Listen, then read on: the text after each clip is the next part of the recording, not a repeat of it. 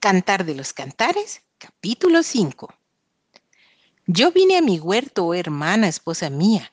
He recogido mi mirra y mis aromas. He comido mi panal y mi miel. Mi vino y mi leche he bebido. Comed amigos, bebed en abundancia, oh amados. El tormento de la separación. Yo dormía, pero mi corazón velaba. Es la voz de mi amado que llama.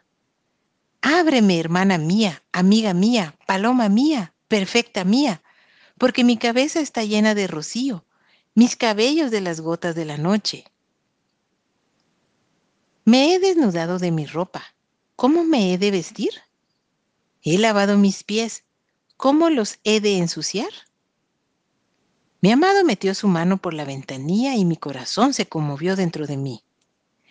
Yo me levanté para abrir a mi amado y mis manos gotearon mirra y mis dedos mirra que corría sobre la manecilla del cerrojo. Abrí yo a mi amado, pero mi amado se había ido, había ya pasado, y tras su hablar salió mi alma. Lo busqué y no lo hallé, lo llamé y no me respondió. Me hallaron los guardas que rondan la ciudad, me golpearon, me hirieron, me quitaron mi manto de encima los guardas de los muros. Yo os conjuro, oh doncellas de Jerusalén, si halláis a mi amado, que le hagáis saber que estoy enferma de amor. La esposa alaba al esposo.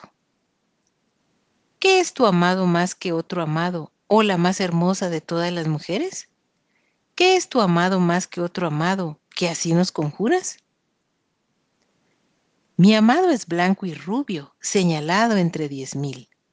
Su cabeza como oro finísimo, sus cabellos crespos, negros como el cuervo, sus ojos como palomas junto a los arroyos de las aguas, que se lavan con leche y a la perfección colocados. Sus mejillas como una era de especias aromáticas, como fragantes flores sus labios como lirios que destilan mirra fragante,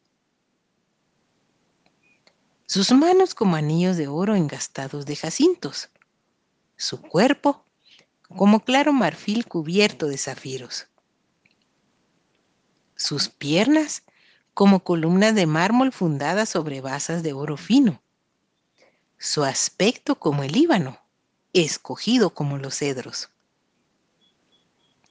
su paladar dulcísimo y todo él codiciable. Tal es mi amado, tal es mi amigo, oh doncellas de Jerusalén.